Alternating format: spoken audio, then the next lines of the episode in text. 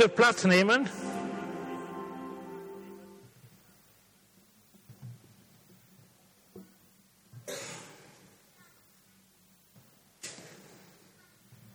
Vielleicht machst du es ein bisschen anders.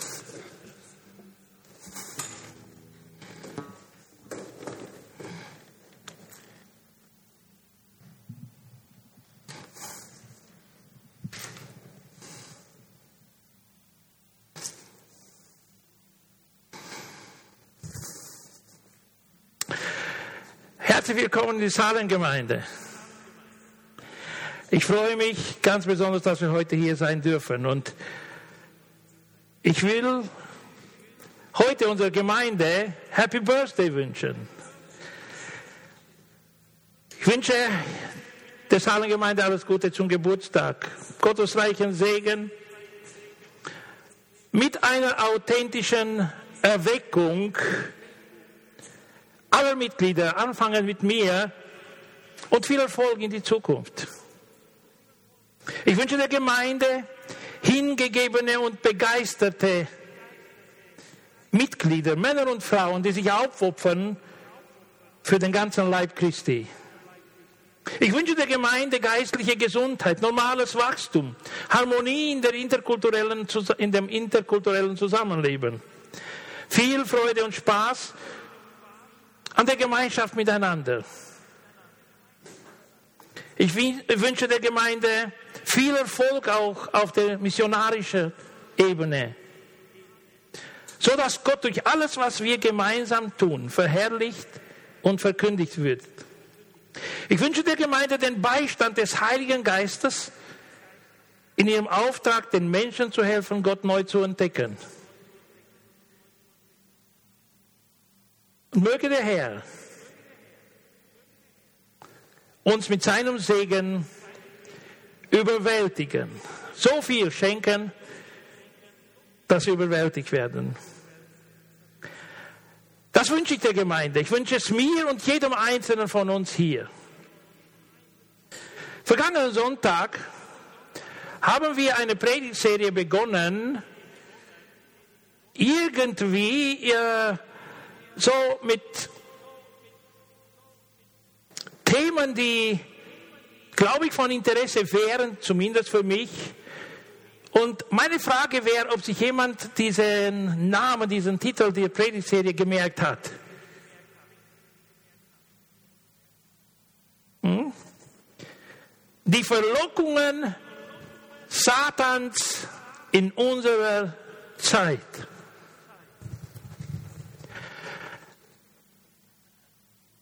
Ich habe damals, also vor einer Woche, begründet, warum wir mit dieser Predigtserie begonnen haben und warum wir sie abhalten. Und habe Richtung Ende auch einen Auszug aus einem Protokoll von Satans Kongress gelesen und habe aufmerksam machen wollen, dass der Teufel mit aller Kraft, mit aller Gewalt, mit aller Mühe, mit allem, was er hat, mit all seinen Dienern kämpft, sehr aktiv ist, um uns von der Beziehung zu Gott abzulenken, um uns in bestimmte Richtungen abzuleiten, so dass wir keine Zeit haben für die Beziehung mit Gott, für die Gemeinschaft miteinander, für den Dienst im Reich Gottes, für alles Mögliche, was wichtig wäre. Und er hat eigentlich diese Ziele, die Menschen mit sich zu holen, in den Ort, der für ihn bestimmt wurde und für seine Engel, in die Hölle. Die Hölle wurde nie für Menschen gedacht. Die Hölle wurde geschaffen, damit der Teufel, der Satan, der Belzebul oder wie auch immer wir ihn nennen würden, wir haben dann mehrere Namen, dass er dort bestraft wird für sein Werk als ein Gegner Gottes und ein Gegner der Gemeinde Gottes. ein Gegner der Gemeinde Christi.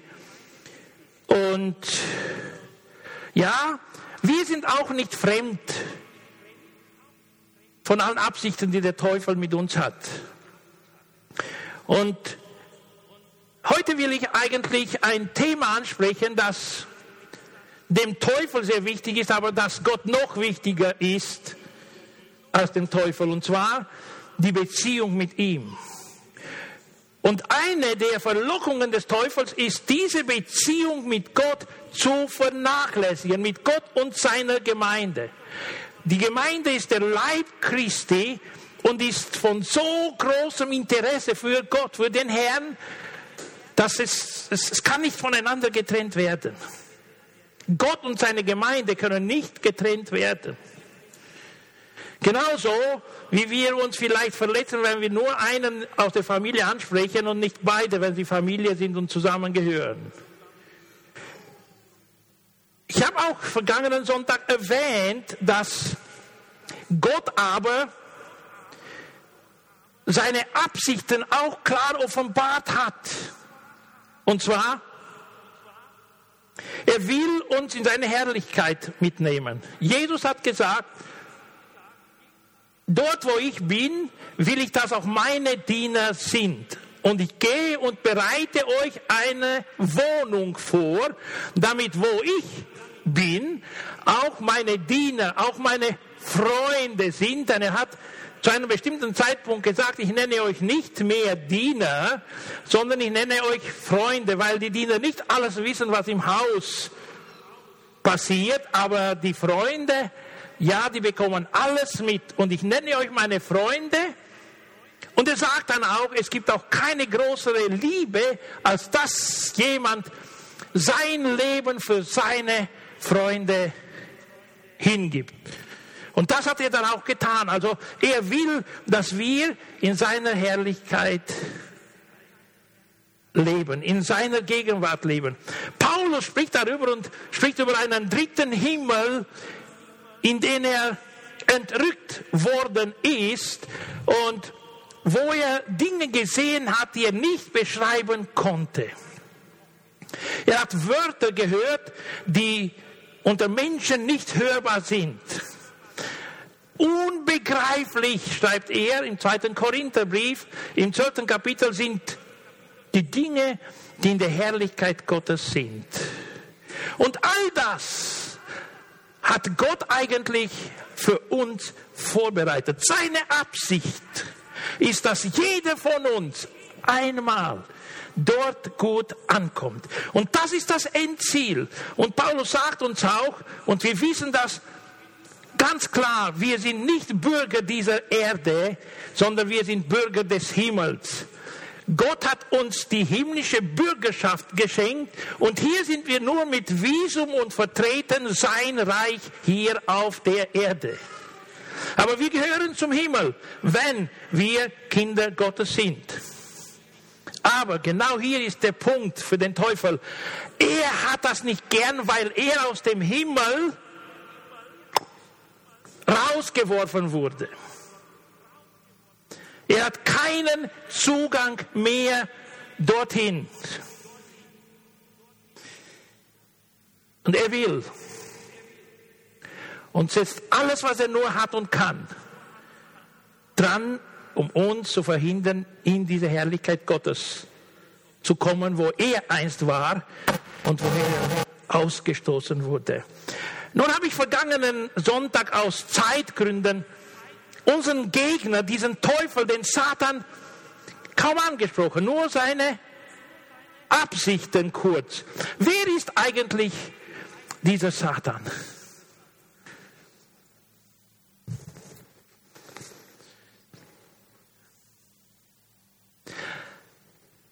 Glauben wir, dass er existiert? Hat jemand Erfahrungen mit ihm gemacht? Ja, ich schon. Ich habe ein paar interessante Erfahrungen mit ihm gemacht. Und nicht nur ich, mehrere haben Erfahrungen mit ihm gemacht. Ist, wie gesagt, der Gegner Gottes und im Alten Testament wird er einfach als Satan genannt. Und oft durch die Schlange vertreten. Der, der Teufel, der Satan, hat oft die Schlange gebraucht und in der ganzen Geschichte, in der ganzen biblischen Geschichte von Adam angefangen, vom Garten Eden bis in die Offenbarung, sieht man die Werke des Satans über alle Generationen. Man kann sie erkennen, noch in der ersten Familie, wo die Schlange zu Eva gekommen ist. Und danach, wo Kain seinen Bruder Abel getötet hat. Und durch die ganze Mensch, Menschengeschichte sieht man das Wirken des Teufels, des Satans. Also wie gesagt, im Alten Testament Satan, im Neuen Testament ist er auch Satan, aber ich glaube viel öfter Teufel genannt.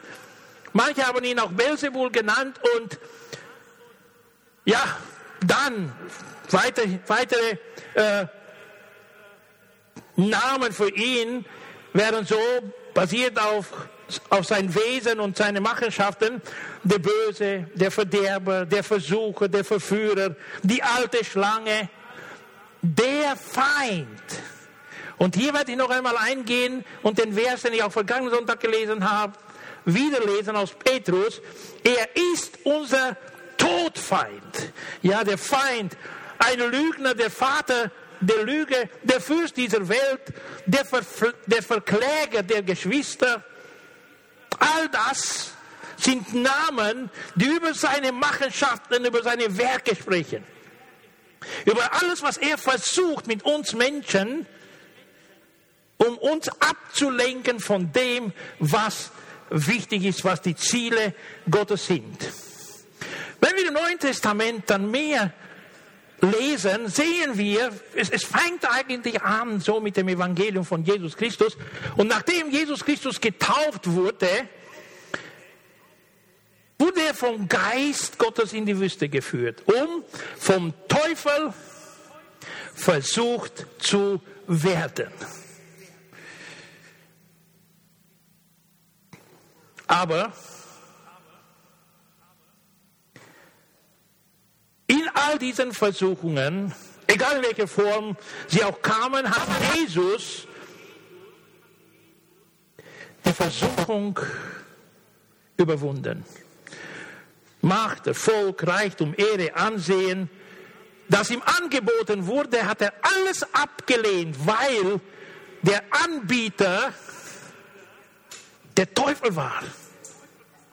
Er hat all das und viel mehr, als der Teufel ihm anbieten konnte, hat er. Denn er ist der Sohn Gottes und er hat Macht über alle Schöpfung. Er sitzt auf dem Thron. Er ist der König aller Könige, der Herr aller Herren. Aber er hat das Angebot vom Teufel nicht akzeptiert, denn er hatte die Absicht ganz klar und deutlich, seinem Vater zu gehorchen und die Absichten Gottes zu verfolgen, gemeinsam mit ihm. Und was hat Gott gemacht? Gott hat ihn geehrt und hat ihm alle Herrlichkeit und Macht geschenkt.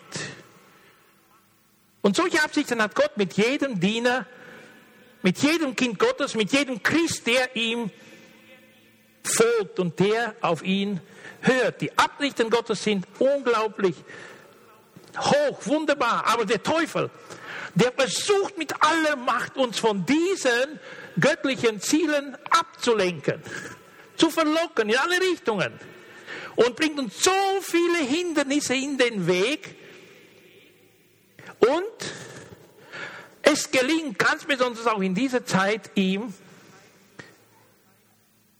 die Beziehungen, die die Christen mit Gott haben, zu zerstören, zu vernachlässigen und sie abzulenken. Und hier die Warnung,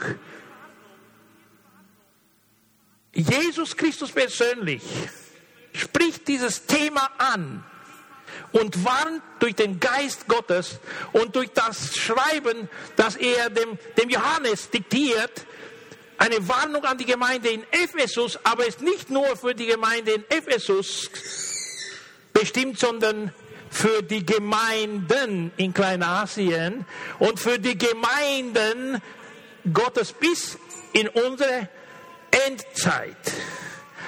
Das Wort ist gültig. Wenn ich noch kurz etwas über Satan sagen möchte, dann will ich euch einen Vers lesen,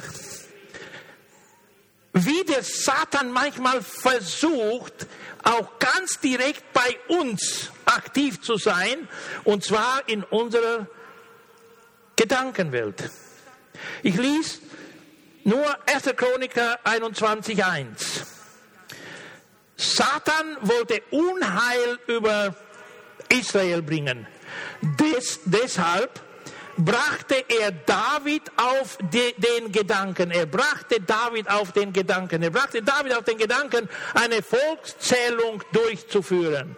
Was der Teufel tut, er bringt uns auf verschiedene Gedanken, um uns abzulenken von den wichtigen Dingen.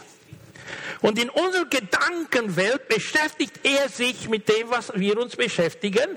Und wenn uns was Wichtiges beschäftigt, dann versucht er uns abzulenken und andere Gedanken reinzugeben. Deshalb ist es wichtig, wie wir auch im zweiten Korintherbrief lesen, in Kapitel 10, Verse 4, 5, 6, wir müssen alle Gedanken Christus unterordnen. Das ist unglaublich wichtig. Er erscheint auch als ein Engel des Lichts. Versucht alles Mögliche, um die Menschen zu verführen. Und hier den Vers, der Vers, den ich euch auch erwähnt habe, wie er versucht, uns einzuschüchtern. 1. Petrus 5,8.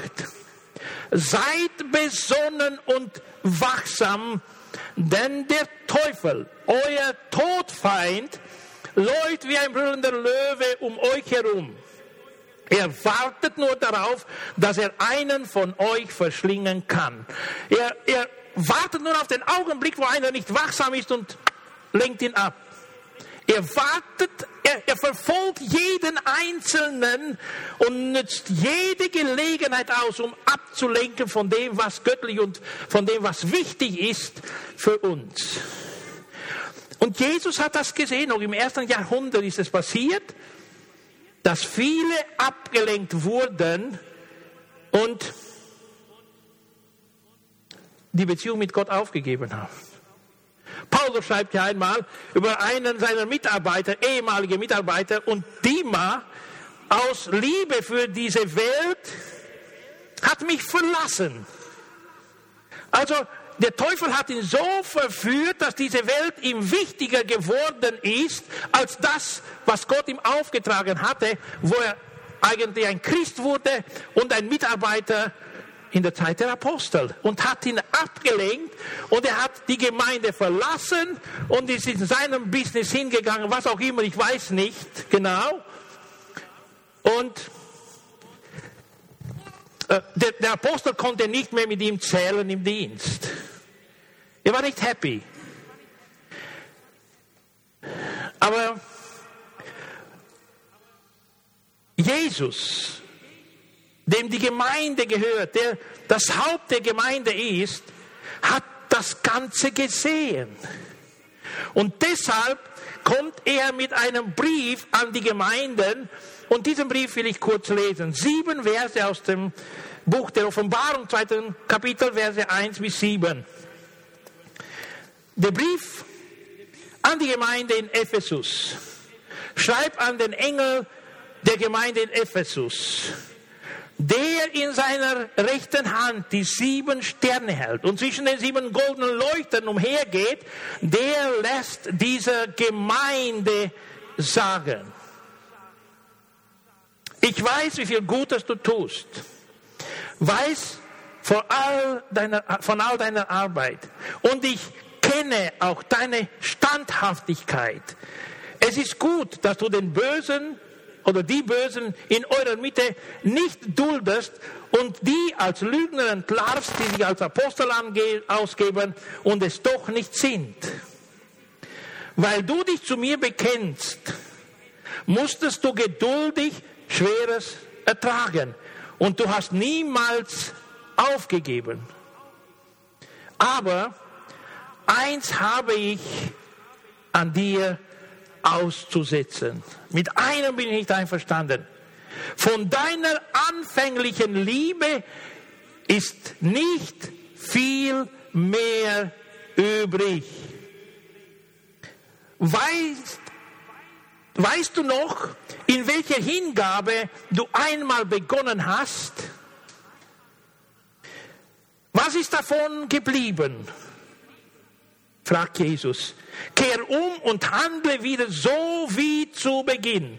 Sonst werde ich kommen und deinen Leuchter von seinem Platz stoßen.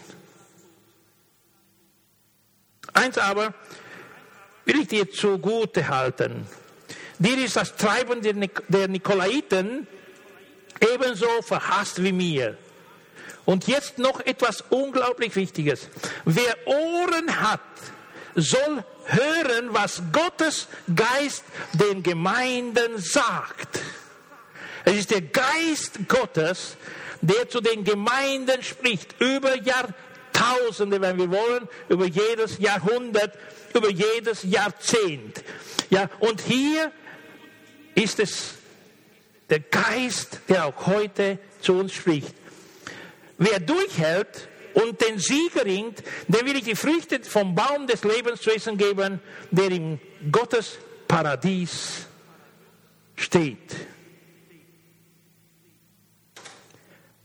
Noch zur Lebzeit von Apostel Paulus hat dieser seinen geistlichen Sohn Timotheus als Pastor der Gemeinde in Ephesus ernannt und eingesetzt. Nun ist er vielleicht in meinem Alter gewesen, wo dieses Schreiben ihm geschrieben wurde. Und es scheint auch, dass Johannes die Gemeinde besucht hat und die, die, die ganze Gruppe der Gemeinden in Kleinasien, an die er diese sieben Briefe schreibt, aus bestimmten geschicklichen Sourcen wäre das bestätigt. Und er, er hatte mit Ephesus begonnen, es war die nächste an der Insel Patmos, woher er diesen Brief schreibt. Und rund herum dann alle anderen in der Ordnung, in der wir sie in der Bibel finden. Und er schreibt in Timotheus über das, was in der Gemeinde nicht gut läuft. Und sagt ihm, schau mal, ich schreibe dir, ich schreibe der Gemeinde, lass deiner Gemeinde sagen, lass der Gemeinde, die du leitest, sagen, das ist das Positive bei euch, aber was ich auszusetzen habe, ist Folgendes. Und das ist auch mein Thema. Das versucht der Teufel auch heute immer mehr, immer mehr, immer mehr uns abzubringen von der anfänglichen Liebe. Und ich hatte eine wunderbare Woche, wo ich jeden Tag nachdenken konnte, überlegen konnte und mich an vieles erinnern konnte. Ich konnte mich erinnern an die Zeit, wo ich in Rumänien als Pastor gedient habe. Ich konnte mich erinnern, wie wir in Österreich begonnen haben, wo ich aus Deutschland nach Österreich, von Deutschland nach Österreich gekommen bin, gemeinsam mit der Familie und wie wir unseren Dienst begonnen haben. Und ich, ich habe so viele Erinnerungen gehabt. Und ich habe irgendwo auch jetzt noch bestimmte Erinnerungen. Und ich werde heute ein paar der Erinnerungen hier erwähnen aus der Zeit, wo wir als Salengemeinde 1999 im November begonnen haben. Zu der Zeit, in der ersten Liebe, wo man versucht hat, während diesem Jahr 1999 mich aus Österreich rauszu schupfen und es nicht gelungen ist, ist eine Gruppe von 17 Menschen zusammengekommen, sie haben sich zusammengefunden aus der Gemeinde. Und wo mein Arbeitsvertrag aufgelöst werden sollte, sind sie eingesprungen und haben gesagt, haben dem Vorsitzenden einen Brief geschrieben, wir, diese Gruppe, wollen Bruder Schaser unterstützen, finanziell, damit er zur Verfügung Gottes steht, hier in diesem Land. Und mit ihrem Zehnten, ich werde es vielleicht noch nächsten Sonntag oder in den kommenden Predigten nochmal erwähnen, diese Männer und Frauen gemeinsam, diese Gruppe von Christen, haben mir meinen Gehalt weiter bezahlt und nach vielen Vermittlungen wurde uns erlaubt, eine Gemeinde zu gründen. 1990, November, die Salengemeinde in Pirk. Am Anfang hatten wir zwei Gottesdienste. Vormittag drei Stunden, Nachmittag zwei Stunden. Und es war nie zu viel. Es war nie zu lang. Nach ein paar Monaten hat sich etwas verändert in der Gemeinde, weil manche von weit gekommen sind. Das werde ich noch einmal erwähnen. Haben wir eine Gemeinschaftszeit, gemeinsames Mittagessen eingeführt, sieben Jahre durch. Jeden Sonntag, die ganze Gemeinde, gemeinsam mit den Gästen, haben wir gefeiert, gegessen. Und wir haben von 10 Uhr Vormittag und bis 6 Uhr, manchmal 8 Uhr und 9 Uhr in der Gemeinde verbracht. Und wisst ihr was? Es hat sich niemand gelangweilt. Und das war Sonntag nach Sonntag und Sonntag nach Sonntag. Und die Geschwister haben gedient. Die Köchin hat gekocht. Es gab eine Gruppe, eine, zwei Personen, die ihr am Samstag geholfen haben. Und dann gab es am Sonntag eine Gruppe, die der ganzen Gemeinde gedient hat. Und es waren meistens über 100 Menschen, die, die gemeinsam gegessen haben. Und es war nie langweilig. Es war nie zu viel. Das Ganze kam hoch diese Woche bei mir. Weiter, es war keiner zu weit von der Gemeinde.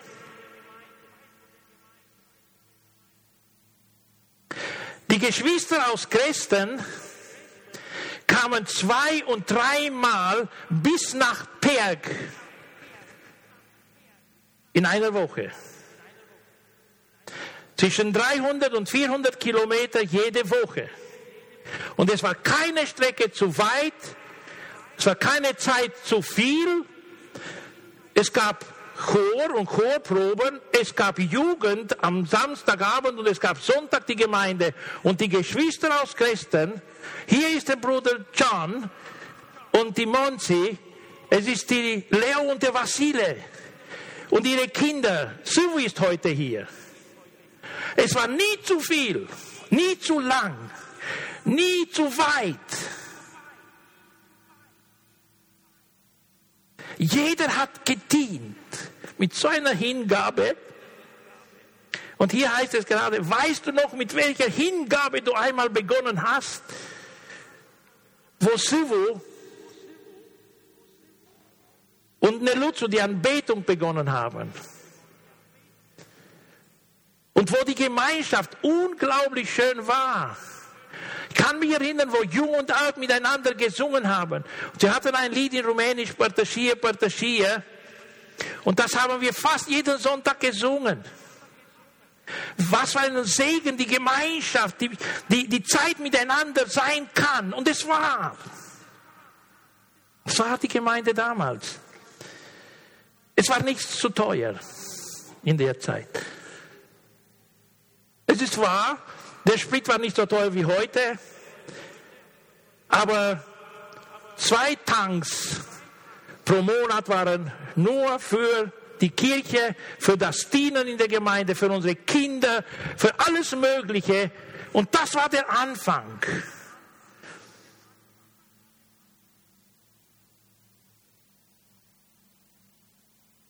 Zu der Zeit war das Nichtdienen keine Option.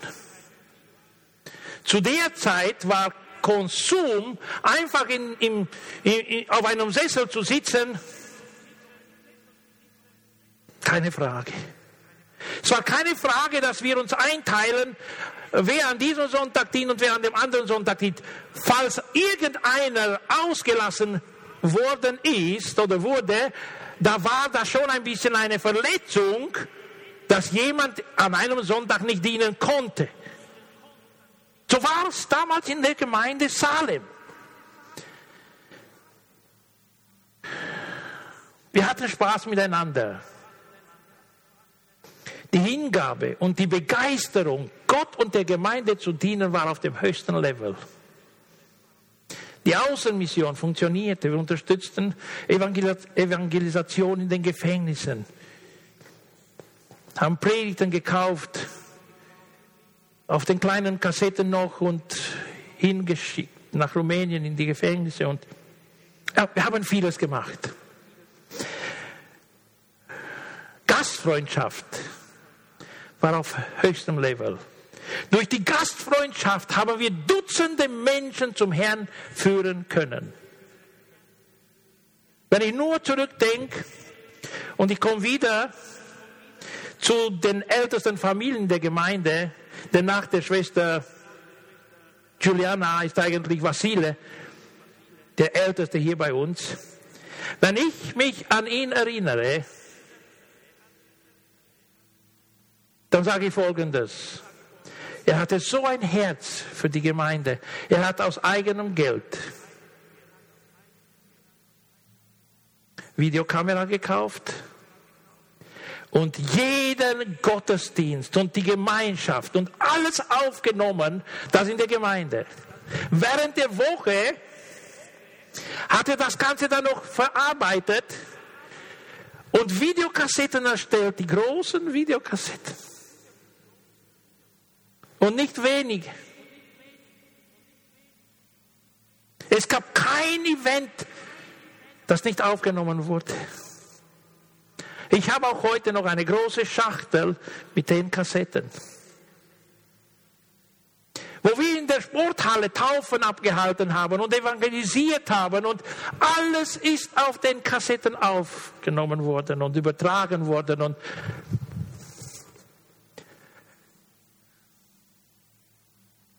Ich kann mich erinnern an viele Sachen, ich will nicht alle erwähnen, aber ich, ich wurde überwältigt diese Woche über all diese oder von all diesen Erinnerungen, die ich hatte. Ich weiß nur, nachdem der Gottesdienst fertig war, fuhren wir nicht nach Hause. Wir fuhren zum Türken im Berg da gab es Kebab und daneben gab es Eis. Und wir verbrachten noch weiter eine Stunde, manchmal zwei Stunden miteinander dort.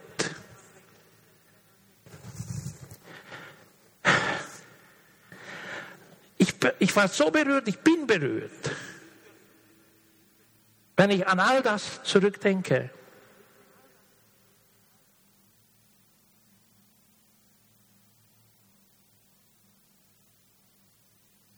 Ich erinnere mich auch, dass manchmal, wo wir Sonntagsabend nach Hause fuhren, unsere Kinder im Auto, ihren Schmerz, ihren Schmerz so ausgedruckt haben. Wow. Wieder eine ganze Woche, bis wir zusammenkommen. Wieder eine ganze Woche, bis wir in der Gemeinde miteinander sind. Sie hatten während der Woche ziemlich viel Arbeit. Sie haben in Gym gelernt, hatten viel zu lernen. Und dieser Sonntag war unglaublich für sie, das Wichtigste, der, immer wieder das Highlight der Woche. So war das.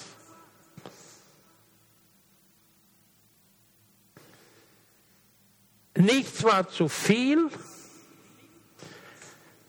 und alles war wunderbar. Wie sieht es heute aus? Wenn Jesus jetzt und hier uns begegnen würde, was würde er uns sagen? Meine Überzeugung, ich bin hundertprozentig überzeugt. Er würde diesen Vers und wieder schreiben. Von deiner anfänglichen Liebe ist nicht mehr viel übrig, bei manchen von uns. Weißt du noch, mit welcher Hingabe du einmal begonnen hast? Was ist davon geblieben? Kehr um, kehr um, und ich sage es noch einmal, kehr um und handle wieder so wie zu Beginn. Kehr um und handle wieder so wie zu Beginn. Sonst werde ich kommen und deinen Leuchter von seinem Platz stoßen. Dunkelheit wird über dich kommen. Kehr um.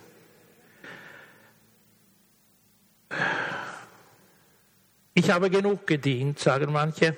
Es sollen auch andere dienen. Ich will nicht mehr dienen, weil ich in dieser Gruppe keine Beziehungen aufbauen konnte, sagen andere. Ich will nicht mehr dienen, weil mich einer der Geschwister verletzt hat, der Pastor oder der Abteilungsleiter oder ich will nicht mehr dienen denn, und will auch die Gemeinde nicht mehr weiter besuchen hier, denn äh, mir passen die Prediger nicht. Ich, ja, also mir gefällt es hier nicht mehr.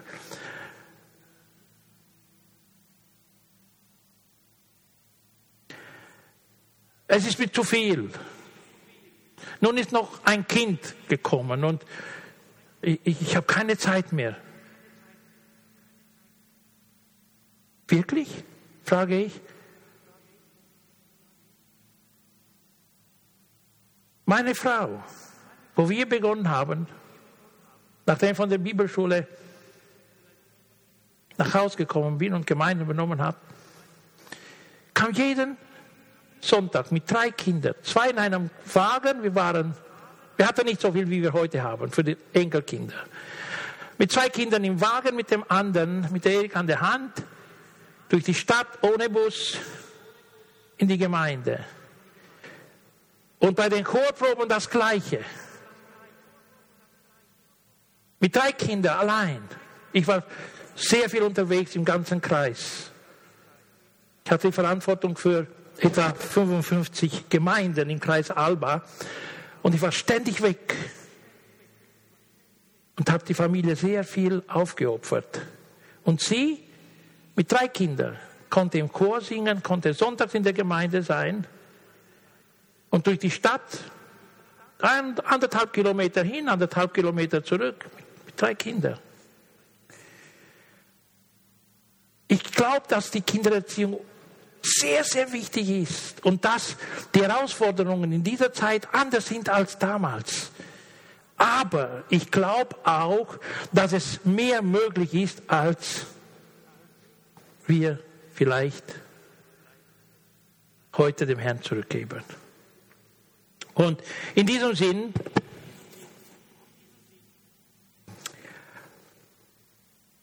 will ich euch ermutigen, diese Predigt ist kein Rebuke, ist kein, kein Schimpfen mit der Gemeinde. Nein, das ist nicht das Ziel Gottes, das ist nicht mein Ziel, das ich verfolge. Mein Ziel und Gottes Ziel ist, uns alle, mich und euch zu ermutigen, wieder zur ersten Liebe zurückzukehren. Wieder zu der Bereitschaft, Gott zu dienen. Auch wenn wir nicht mehr unbedingt so viel dienen wie damals, aber etwas mehr, als wir heute tun. Vielleicht die meisten von uns. Es gibt Möglichkeiten, uns hier wieder zu ermutigen und gemeinsam zu dienen. Schaut mal. Ich habe nicht alle mitgenommen. Das sind vielleicht drei Abteilungen von sechs. Und hier sind die Namen derer, die in den Abteilungen gedient haben. Es gibt noch an den Haken drüben. Manche Namen von hier sind drauf.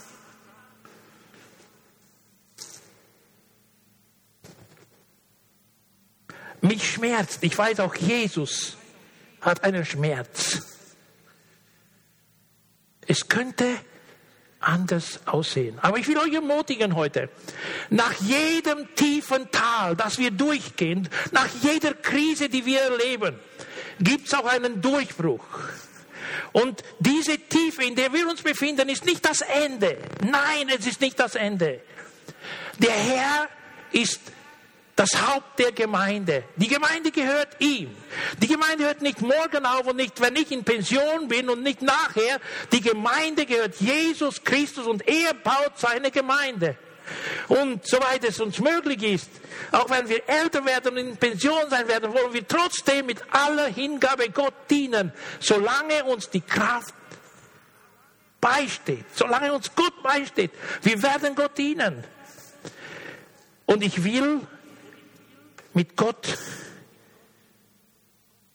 zum Ende kommen. Denn eins ist wichtig. Das Ende krönt unser Werk. Nicht der Lob von allem Anfang, sondern das Ende und Paulus sagt, ich habe meinen Kampf gekämpft. Ich, ich bin bereit jetzt zu sterben.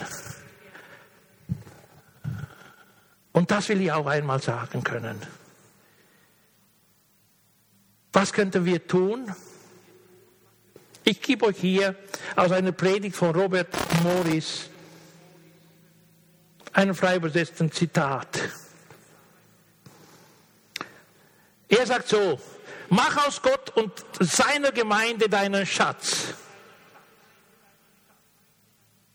Dann wird auch dein Herz zurück in die Gemeinde und zu Gott finden.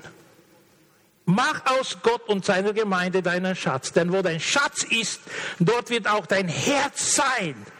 Mach aus Gott und der Gemeinde seinen Schatz. Und dann wird dein Herz zurückkommen. Und dann wird es wieder so sein können wie vor Zeiten. Denn das Gebot, das allerwichtigste Gebot ist ja, du sollst den Herrn, deinen Gott lieben mit ganzem Herzen, mit ganzer Hingabe und mit ganzem Verstand. Johannes schreibt im ersten Brief, Kapitel 3, Vers 7, meine geliebten Kinder, lasst euch durch niemanden vom richtigen Weg abbringen. Lasst euch von niemanden vom richtigen Weg abbringen. Ihr dürft nur dem vertrauen, der wie Christus ein Leben führt, das Gott gefällt. Johannes 14, Vers 15. Wenn ihr mich liebt, werdet ihr so leben, wie ich es euch geboten habe. Und spricht der Geist Gottes zur Gemeinde heute. Zu mir, zu uns. Wer Ohren hat, der soll hören, was der Geist den Gemeinden sagt. Mir sagt er, kehr um. Und ich schaue auf Jesus, der Anfänger und Vollender unseres Glaubens. Er hat begonnen und bis zur letzten Stunde war er seinem Gott und Vater treu. Der Teufel hat versucht, ihn abzulenken. Vergangenen Sonntag habe ich auch einen Vers aus Johannes 14 ganz zum Schluss des Kapitels erwähnt, wo er sagt, der Herrscher dieser Welt kommt gegen mich, aber an mir findet er nichts. Aber die Welt muss sehen, dass ich meinen Vater liebe und dass ich das tue, was er mir aufträgt. Jesus ist unser Vorbild. Auf ihn wollen wir schauen, durch ihn wollen wir uns ermutigen lassen. Er hat sein Leben für diese Zeit nur uns, den Menschen, gewidmet. In allem Gehorsam, hundertprozentig Gehorsam auf den Vater. Und das möchte ich, dass wir vor Augen haben als Christen. Und ich sage heute, prüf deine Liebe zu Gott. Prüf deine Liebe zur Gemeinde. Prüf deine Hingabe. Und falls du im Dienst stehst, egal wer du bist, Gott spricht, kehr um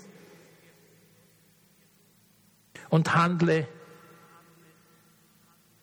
wie am Anfang, mit der gleichen Hingabe Denn er, er will, dass ich in die Herrlichkeit komme. Er will, dass du in die Herrlichkeit Gottes kommst.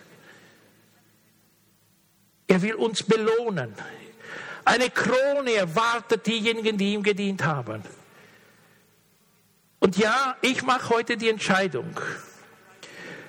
Du kannst dich auch entscheiden, keine Entscheidung zu treffen. Auch das ist eine Entscheidung.